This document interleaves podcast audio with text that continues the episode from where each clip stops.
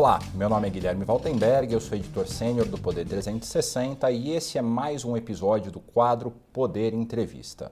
O nosso convidado hoje é o advogado é Thomas Lau. Ele é o presidente do IBRA-China, que é um instituto sociocultural que visa unir os dois países, Brasil e China, e é o presidente da comissão da OAB, que promove as relações entre o Brasil e a China.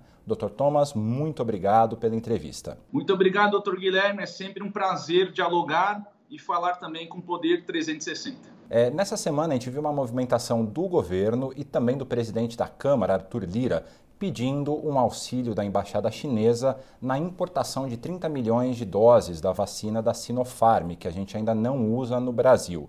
Como é que está essa negociação, doutor Thomas? Doutor Guilherme, já havíamos é, falado com a embaixada já no início da, da questão das vacinas, e obviamente que essa questão das vacinas, de um, um ponto de vista mais internacional possível, a China hoje também tem uma questão muito técnica e muito comercial. Então, como o mundo inteiro está procurando as vacinas, ele passa por um critério comercial de oferta e demanda. Mas, evidentemente, que atendendo um pedido do governo brasileiro, a própria embaixada já se pontificou em ajudar essa questão.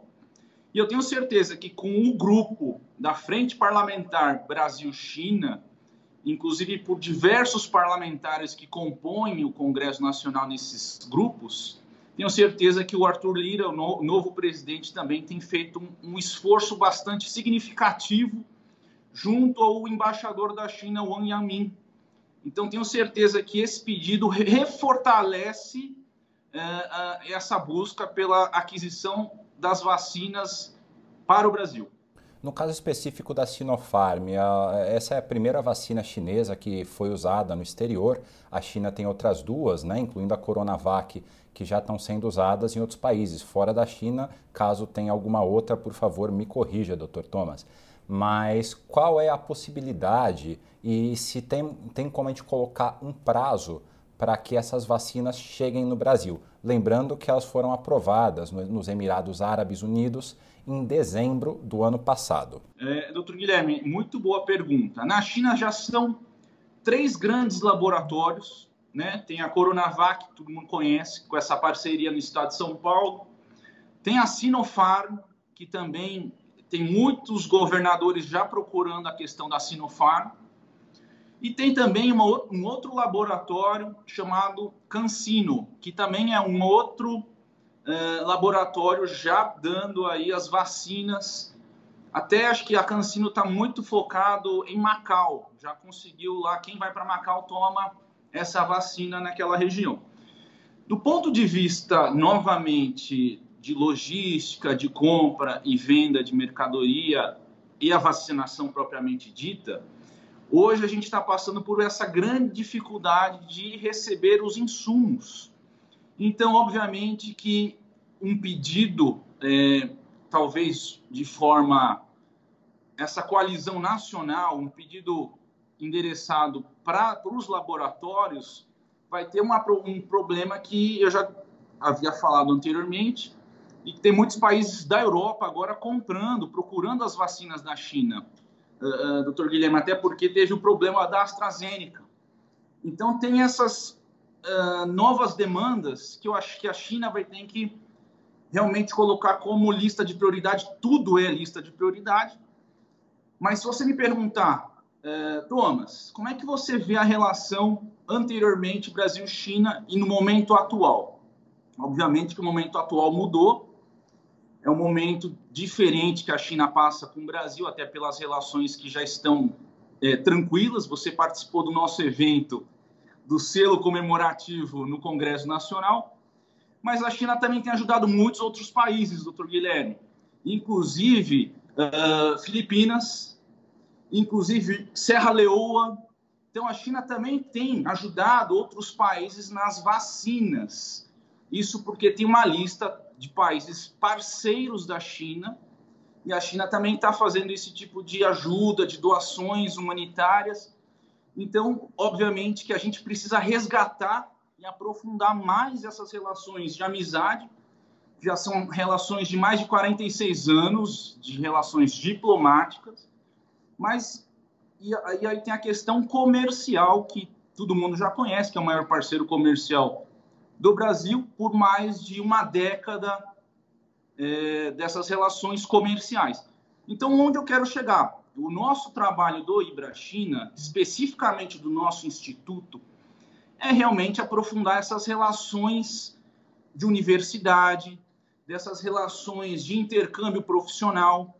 Entendemos também que não basta apenas ter esse pedido formal e diplomático, óbvio, né? A gente tá, todos estão passando por essa questão é, dessa pandemia, mas é óbvio que a gente precisa fortalecer as bases desse relacionamento. Inclusive, o nosso instituto tem um professor que está na Universidade de Zhejiang e a gente vai conseguir bolsa de estudos para os alunos do Brasil para fazer esse intercâmbio é, internacional com a China, é, doutor Guilherme. Então, assim, fortalecer a amizade, fortalecer, é, desmistificar o que aconteceu com a China também, porque nesse período todo teve muitos da, da eu já a gente até abriu um canal de denúncias de racismo, inclusive no nosso canal do Observatório Coronavírus do nosso instituto.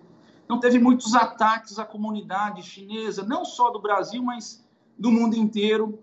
Então, por outro lado da moeda, no trabalho que a gente está fazendo também junto com a embaixada, que hoje a embaixada tem redes sociais, exatamente mostrar a cultura da China, exatamente mostrar o que está passando nessa transformação da China, o que era antes, o que era hoje, o que é hoje, e também trazer um pouco dessa tecnologia que ajuda, inclusive, o combate à pandemia na China. Então, pelo que o senhor falou, pelo que eu entendi, caso o Brasil tivesse uma relação mais amistosa, a gente teve uma relação amistosa por muito tempo, mas recentemente houve uma série de desentendimentos, sobretudo da família presidencial, a, a, aos quais o embaixador chinês respondeu, inclusive nas redes sociais, como o senhor destacou, né? agora a embaixada usa bastante as redes sociais. Caso o Brasil tivesse tido uma melhor relação no passado, o senhor avalia que talvez já tivéssemos aqui no Brasil mais doses dessas, é, dessas vacinas, a Sinopharm, é, a Coronavac ou eventualmente a terceira que o senhor mencionou?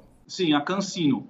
Na verdade, doutor Guilherme, é, o que, que eu acho? Eu acho que, obviamente, que o Brasil e a China já têm essa parceria consagrada, é solidificada do ponto de vista comercial. Só que é aquilo que a gente fala, eu compro e vendo, compro e vendo.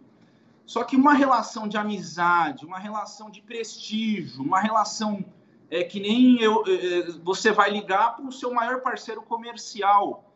Você pode me ajudar? Você faz um pedido muito mais é, não formal, e isso ajuda, evidentemente, a facilitar o, o, é, essa circulação é, de mercadorias, essa circulação da compra e venda. Então, tudo faz parte de um, um, belíssimo casamento. E casamento é isso, né? Você passa por momentos difíceis e, obviamente, tem um, um tempo de amadurecimento do casamento. Então, isso daí faz parte dessas relações bilaterais Brasil-China. Recentemente, numa entrevista aqui para o Poder 360, o Dr. Dimas Covas, diretor do Instituto Butantan, disse que aqueles problemas na entrega de vacinas que acabaram eh, atrasando algumas doses, o IFA, né, que é a matéria-prima para a gente produzir aqui no Brasil a vacina da Coronavac, ele disse que os problemas que a gente teve no passado foram todos resolvidos. Queria saber do senhor, foram resolvidos mesmo? É possível que haja novos atrasos na entrega das vacinas que já foram compradas? Doutor Guilherme, muito boa essa pergunta. Inclusive, a, a questão dos IFAs. Quem foi feito até, fortaleceu esse pedido para a Embaixada da China foi o nosso Comitê de Crise Covid-19, que você conhece também, o, o deputado Evair de Mello. Inclusive, o deputado Marcelo Ramos também estava conosco nessa live junto com o embaixador. E o pedido foi exatamente para fazer essa requisição dos IFAs. E prontamente a embaixada é, ajudou na questão dos IFAs e para São Paulo, para o Estado de São Paulo, que quem realmente é o responsável pelo Instituto Butantan de Mascovas, sabe também que isso já está chegando no Brasil e essa, essa parceria São Paulo, Consulado da China de São Paulo, ele é muito forte aqui com, com a relação bilateral também com a China. Então, a, a nossa cônsul-geral daqui de São Paulo, que é a, a senhora Shen Peiche, também tem se esforçado muito nessas relações Brasil-China. E, obviamente, que naquela minha indagação anterior sobre as vacinas e tudo mais, tem a questão do Plano Nacional de Imunização, doutor Guilherme. Então, assim, tem esses critérios técnicos e também os critérios burocráticos da, da, dessa legislação, que agora passou por uma nova lei, né, que agora os estados e municípios podem adquirir, adquirir também as vacinas. É isso que eu ia te perguntar. É, os municípios, estados, eles agora podendo comprar, diversos estados, inclusive, já procuraram o senhor. Com essa nova legislação, é, é possível que essas negociações é, avancem mais? Eu acredito que sim, doutor Guilherme, porque vai dar uma autonomia para é, o setor privado, para os municípios e estados irem atrás das vacinas. Agora, óbvio que teria que passar aí por uma questão logística, teria que passar também pela, pelo aval do Ministério da Saúde, de, de, um, de um ponto de vista, é, é, eu diria que formal, mas é óbvio que isso daí vai melhorar o ambiente da procura dos, das vacinas e eu tenho certeza que a interlocução de diversos players pode ajudar nessa compra mais rápida. Agora, a pergunta é: será que o preço vai ser mais condizente? Porque se um compra é uma coisa, que você tem um, um, um atacado aí, né, de, de vacinas, um, um, número maior de vacinas, você pode pleitear por um preço mais barato. Agora, se você está lá em cada estado, cada município comprando, comprando de forma independente, talvez essa compra de vacinas não seja um preço mais ideal no ponto de vista econômico. Voltando para a Sinopharm, né, que o senhor está acompanhando o, o, processo, o pedido aí do governo e do, e do Congresso para que a compra de 30 milhões de doses sejam aceleradas. Mas a Sinopharm ela ainda não teve o seu registro autorizado pela Anvisa. O senhor sabe dizer se já foi feito esse pedido? Uh, doutor Guilherme, na verdade a Sinopharm ainda não está. Entretanto, dentro do nosso comitê de crise e, e do Covid-19, tem a Anvisa que faz parte eu acho que todo esse processo vai ser acelerado pela Anvisa, tenho certeza disso, uma questão de saúde. Mas a Sinopharm já está também com um, é um laboratório forte, é um laboratório grande, e na China é, eles estão aplicando a Sinopharm já em bastante, em, muita, em muitas pessoas em diversas regiões da China. E falando um pouco sobre o que a gente é, conversou agora há pouco da China levar vacinas para a Serra Leoa, para as Filipinas, é, é, um ponto interessante do atual momento das relações internacionais. No passado, quem capitaneava esse tipo de ajuda eram os Estados Unidos, que até hoje ainda são a principal economia do mundo.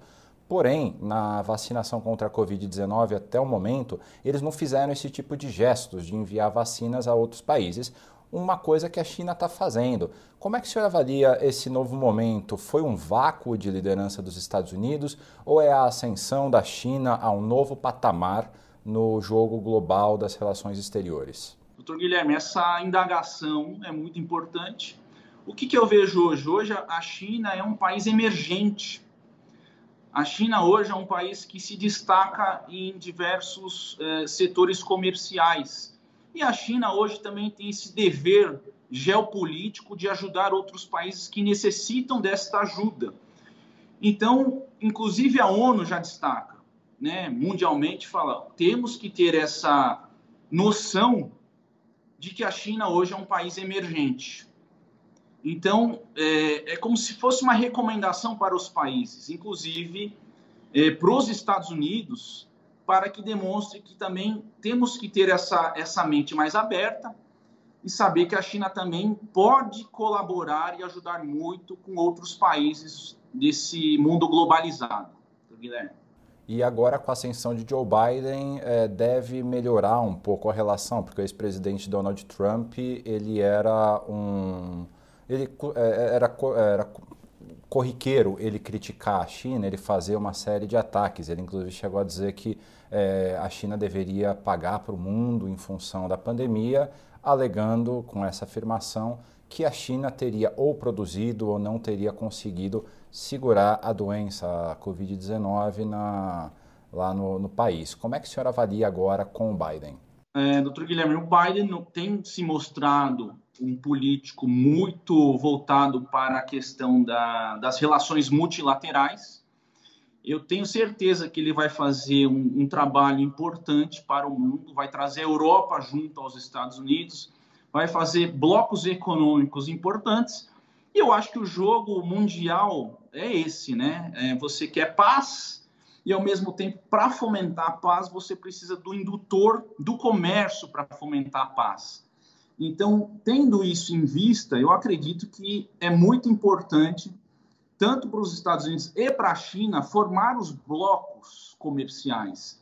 Então, vamos pegar o BRICS, por exemplo. O BRICS, que é Brasil, Rússia, Índia e África do Sul, também tem esse papel de fomentar essas relações desses blocos comerciais. Então, eu, eu acredito que sim, que vai ser bom pro, para o mundo desse, desse ponto de vista, mas evidentemente que Joe Biden também não abriu mão do acordo comercial com a China. Então, ainda existe essa, essa briga, esse acordo comercial que está sendo aí é, liderado pelos Estados Unidos e a China está já cumprindo todo o acordo com os Estados Unidos, doutor Guilherme. Voltando para o cenário brasileiro, um dos pontos que a China tem interesse no Brasil é o futuro leilão do 5G. Mas nessa semana, o ministro Fábio Faria, das Comunicações, ele disse que a Huawei, que é a empresa chinesa que está concorrendo é, uhum. nesse futuro leilão, não se qualificou para servir, para oferecer a rede privada do governo de comunicação. Como é que o senhor e como é que a China avaliou essa declaração? É, doutor Guilherme, o que, que eu vejo para o Brasil para o futuro? Eu vejo que tem uma questão muito importante hoje que trata das questões, de um lado, agências reguladoras, e do outro lado, agora, com a, essa nova formatação da lei liberdade econômica, é de se colocar até onde uma agência reguladora pode ou não atrapalhar o livre mercado. Então, no meu ponto de vista, é, mais especificamente do 5G, a gente vai ter inclusive é, lives junto com a Huawei e a gente vai discu discutir exatamente isso, das questões de investimentos em países da América Latina. Então, eles vão destacar também não só o Brasil, mas como outros países é, do Brasil, é, da América Latina. E a gente vai também travar discussões sobre agências reguladoras é, e também é o que aconteceu nos Estados Unidos, em, em países da Europa, a questão do análise de impacto regulatório. Até onde o estudo pode fomentar e embasar a decisão de uma agência, de um ministério, é, da CVM, da SUCESP. Então, assim, eu acho que a, a indagação que tem que se colocar aqui, a reflexão jurídica e econômica, até onde a gente consegue agir de forma transparente e eficiente para que o mercado traga ao consumidor final, às empresas do B2B, eh, situações que fortalecem e acelerem o mercado brasileiro. E o senhor avalia que existe alguma insegurança jurídica nas relações Brasil-China que ainda poderia é, melhorar, evoluir? Sim, com certeza, doutor Guilherme. Porque assim, muitas empresas que eu conheço querem conhecer o Brasil, mas ao mesmo tempo têm um grande receio da segurança jurídica. Então, é, você vê as empresas de energia, todas elas do Brasil precisam da energia chinesa. Hoje, na verdade, se você falar em biocombustão, no novo marco legal do saneamento básico, precisa sim de uma nova fase, uma nova fase de descarbonização. Então, isso vai fazer com que empresas chinesas que já detêm o capital é, tecnológico ajudem as empresas brasileiras. Então, acho que faz parte do meio, é, do ponto de vista internacional ambiental, a gente ter essas conexões com as empresas chinesas no, dessa parte da poluição e também de como gerar novas energias renováveis. Então, são vários aspectos que tem que trazer na mesa.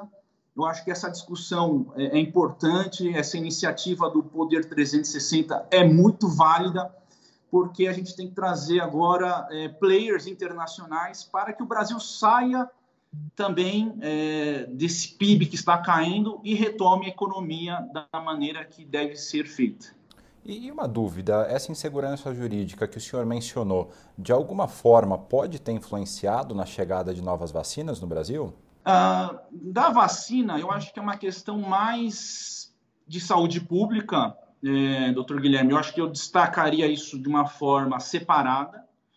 É, a questão da segurança jurídica por si só, eu, pelas empresas, eu vejo que é em relação aos investimentos, é, é a forma do capital estrangeiro entrar é, nesses investimentos de brownfield e greenfield. Então, eu vejo que é um pouco de distante, eu acho diferente a questão de, da saúde pública, até porque é, as vacinas vai, terão que passar pelo crivo do Ministério da Saúde e agora também pelo crivo dos departamentos de setor da saúde, tanto do, do município como dos estados. Então, eu acho que é, um, é um, uma forma diferente de se ver essa, essa questão comercial, mas das empresas em si, nas quais eu tenho contato, eu vejo que existem dificuldades e muitos gargalos que precisam ser melhorados, desde legislações até a questão dessas agências reguladoras. O senhor mencionou na nossa conversa duas áreas de interesse da China no Brasil: geração de energia e tecnologia, quando a gente tratou do 5G. Quais outras áreas a China tem interesse no Brasil? Em quais áreas a China acredita que o Brasil possa auxiliar a China? Boa pergunta, doutor Guilherme. No meu ponto de vista, desses 12 anos de relações comerciais, você percebe o que, que sai do Brasil e o que, que a China tem interesse exclusivamente, que é o agrobusiness, que é o minério de ferro, que é a soja, que é o milho.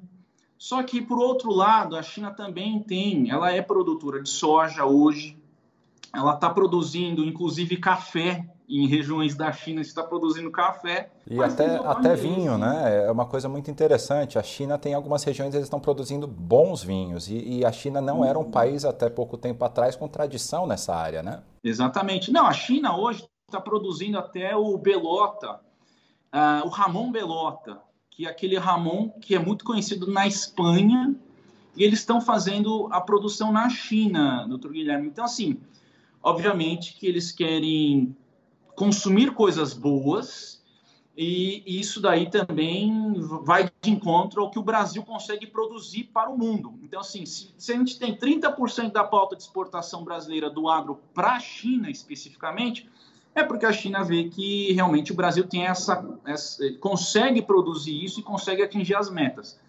E, e o, o, que tem agora, a gente está até discutindo muito aí com alguns é, governos, coordenações estaduais da OAB, temos diversos núcleos, universidades federais, e a gente está produzindo pesquisas, doutor Guilherme. Por exemplo, agora a gente vai lançar, acho que na semana que vem, daqui duas semanas, o livro do agrobusiness, das potencialidades do, de Minas Gerais, especificamente do que Minas Gerais pode oferecer para a China.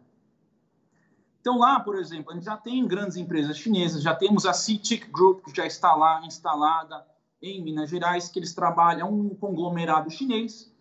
Eles trabalham com diversas. É, lá na China, inclusive, eles têm até um time de futebol, doutor Guilherme, a CITIC Group, que está o Renato Augusto jogando lá. Uh, temos em Minas Gerais a XMG, que também é uma empresa de escavadeiras, de guindastes, que já está instalado em Pouso Alegre. E a gente também tem a Huawei no polo tecnológico em Santa Rita do Sapucaí. Então, você vê como as coisas estão é, sendo endereçadas para alguns estados, e alguns estados eu destaco aqui Mato Grosso também, que é um estado muito forte no agro, e já tem essa relação par e passo com a China. Um outro estado que a gente está conversando bastante, que já tem também um, um, um, trabalho muito importante, é o Espírito Santo.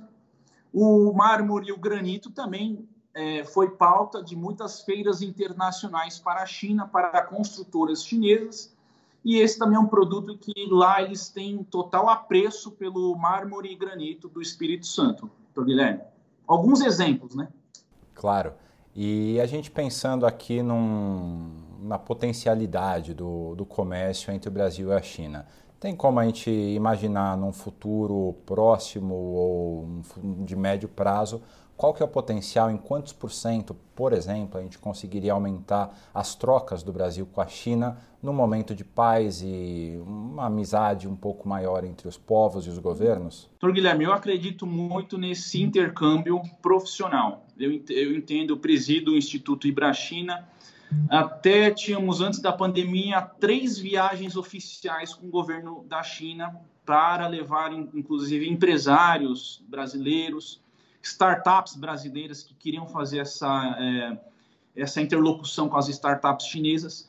E hoje na China, por exemplo, em, em Pequim, em Xangai, Xangai, Xangai é o polo de startups unicórnios. São startups que começaram, tem um valor aí de é, bilionários, e a gente está fazendo exatamente isso para conectar soluções que tiveram para a China de serviços que deram certo, e aí serviços financeiros, serviços de tudo que você pode imaginar. E a gente queria fazer exatamente esse trabalho junto com as empresas brasileiras. Então, assim, vai ter um começo, vai começar de forma devagar também, até porque está todo mundo voltando dessa, dessa pandemia, vai ser o pós-pandemia com uma retomada econômica, mas eu acredito muito, muito, muito, doutor Guilherme, no intercâmbio dos universitários agora. Porque se a gente pensar ao longo prazo, se deixar o Brasil e a China, e a China só comprando os commodities, e não tiver uma transferência de tecnologia, vai estar muito distante a China do Brasil em muitos anos, ao longo prazo. Por quê? Porque a China vai estar produzindo produtos de valor agregado e também vai ter produção e vai comprar produtos de commodities de outros países também. Então, o que eu vejo que o Brasil precisa fazer agora, neste momento, fortalecer a amizade, fortalecer as universidades, trazer se possível, em regiões é, do agro, empresas chinesas para transferência de tecnologia e também empresas chinesas para transferência de tecnologia em energia para determos a tecnologia da energia renovável e descarbonização, que nem havia dito, como a biocombustão. Então, fora isso, também traria mais empresas por exemplo, de carros elétricos e ônibus elétricos. Já temos a BYD, mas eu vejo que tem muitas outras empresas chinesas com grande potencial na China que desconhecem o Brasil por, por sua distância geográfica, doutor Guilherme. Doutor Thomas, é, a gente vai é, chegando aqui ao final da nossa conversa, mas ainda tem tempo para mais uma pergunta. É, no auge da crise em Manaus, recentemente, é, a embaixada chinesa e o Ibrachina se movimentaram para enviar oxigênio, para enviar aparelhos para auxiliar no tratamento é, dos doentes por Covid-19. O senhor consegue é, dizer quantos aparelhos, quantos cilindros de oxigênio foram enviados? Qual foi o impacto dessa ajuda? Doutor Guilherme, essa ajuda foi, na verdade, fundamental. O nosso comitê de crise Covid-19, na qual o Ibrachina faz parte, a gente faz parte junto com o deputado federal Marcelo Ramos, foi um pedido dele e dentro do nosso grupo, junto com a embaixada da China. E pronto, de forma muito rápida, eu estive ligando, falando com a IBG, a Indústria Brasileira de Gases, e eles nos forneceram um container que é o equivalente a 1.700 cilindros. Só que a forma de se chegar a esses cilindros para uh, Manaus só podia de um jeito que seria a via aérea pela FAB, e da via aérea pela FAB, a White Martins iria abastecer todo esses cilindros do container e que chegaria de balsa para Manaus. Não tinha outra estratégia mais rápida para se encaminhar esse oxigênio. Só que o que me agrad... o que realmente me deixou muito satisfeito, Dr. Guilherme, porque foi um movimento do nosso instituto, e, ao mesmo tempo, as grandes empresas chinesas nos apoiaram. Temos o apoio de diversas empresas, como a Lenovo, a Huawei, a Gree, a BYD, que eu te falei, que é de carros elétricos em Campinas. Assim, a quantidade... A embaixada da China também ajudou. é, com valores, com, com dinheiro. Então, isso daí tudo foi um movimento, eu diria que é, milagroso, né? Porque você começou a movimentar um, outro, todo mundo aí com essa é, é, solidariedade, união, fizemos um pouco dessa diferença desse, dessa tempestade que Manaus passou. Inclusive, recebi a ligação do Wilson Lima, do governador, me agradecendo, agradecendo o Instituto, agradecendo ao embaixador. Então, para a gente é uma grande satisfação poder ajudar, doutor Guilherme. Dr. Thomas Lau, muito obrigado por essa entrevista, na qual a gente falou sobre China, Brasil, vacinas, tecnologia, enfim, diversos temas. E eu queria convidar você, nosso espectador, a curtir a nossa página do Poder 360 e também ligar o sininho que você vai ver aí na sua tela, para que você nunca mais perca uma das nossas conversas. Até a próxima.